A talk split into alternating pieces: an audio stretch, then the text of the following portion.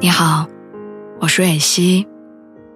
今天你还好吗？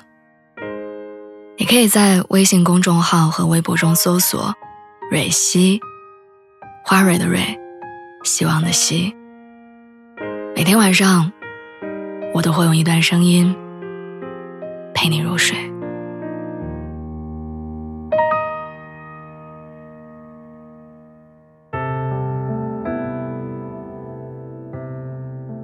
我听过很多人在分手之后都会说：“要是当初没有在一起就好了。”这好像感情如果走不到终点，就失去了所有的意义。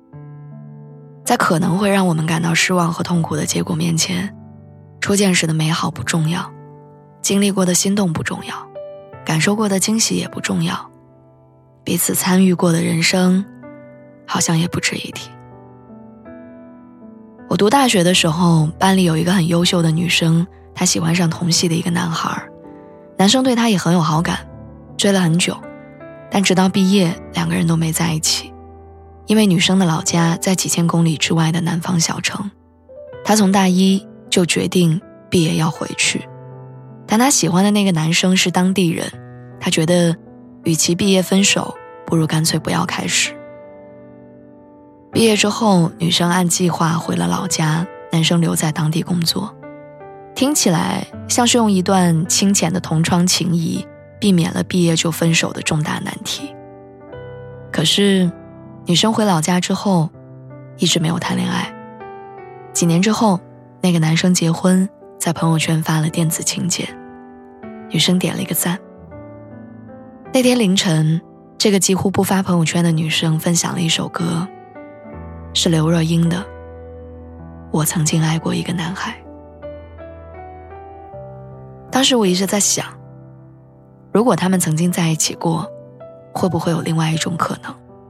会不会两个人足够适合，适合到一个人愿意迁就到另一个人的城市？会不会哪怕最后分开，多年之后提起对方，也是对已经发生过的一切感到释怀？我们总以为，分手才是最大的失去，却没有意识到，感情当中最遗憾的是错过。因为错过，是连失去的机会都没有。我认识一个姐姐，她三十二岁那年离婚，带着一个四岁的女儿。白天她要拼命工作赚钱，下班要读着绘本哄女儿睡觉。家人催她相亲，介绍给她的无一例外。都是离婚也有孩子的中年男人，好像他的归宿就是找一个相似境遇的人，搭伙养育孩子，凑合着过完一生。可是，一次机缘巧合，他认识了一个小他八岁的男生，男生比他想象的要成熟，也很有才气，两个人很聊得来。那场恋爱没有开始就危机重重，选择在一起。是两个人同时的冒险。尽管没人看好，但那段感情持续了两年多的时间。他们谈到了如何说服家人朋友，谈到了何时结婚，谈到了养育小孩。后来他们的确说服了很多人，但当热恋回归平静之后，才发现了很多不合适。和平分手的时候，女生已经三十五岁了。很多人说他的日子只会比从前更难，但他跟我说，那段看起来不可能的感情，其实把他从生活的谷底里拉出来。哪怕最后他依然是个单亲妈妈，但那个陪他走过了两年的男人，却重新给了他好好生活的勇气。从小孩子开始，我们就知道做事情注重结果。衡量假期有没有用功学习，更看寒假暑假作业完成的质量。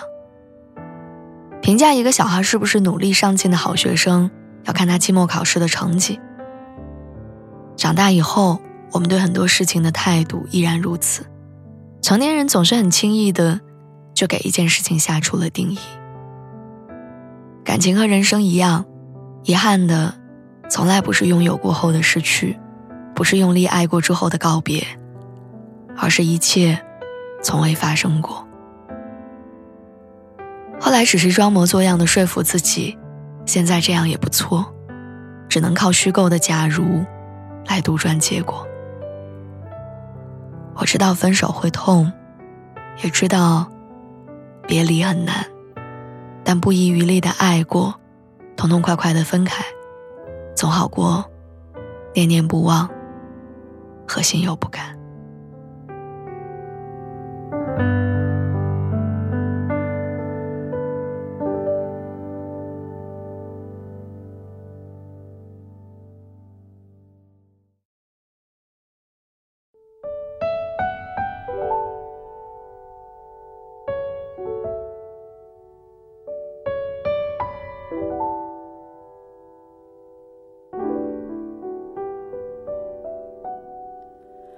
有多久没见你？以为你在哪里？原来就住在我心底，陪伴着我呼吸。有多远的距离？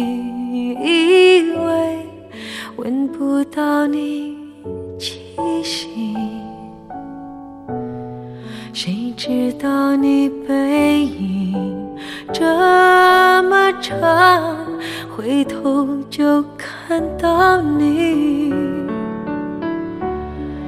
过去让它过去，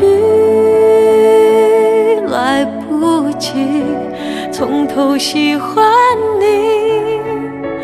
白云缠绕着蓝天，啊，如果不能够永远走在一起，也至少给我们怀念的勇气，拥抱的权利，好让你明白我心动的痕迹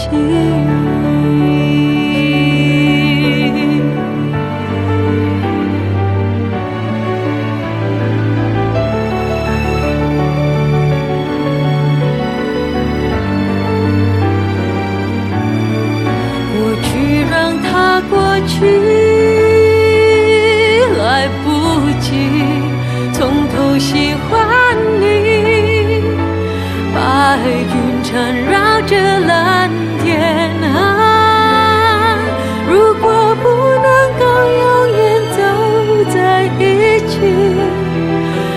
至少给我们怀念的勇气，拥抱的权利，好让你明白我心动的痕迹。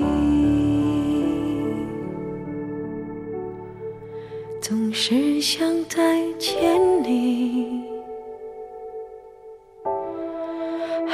试着打探你的消息，原来你就住在我的身体，守护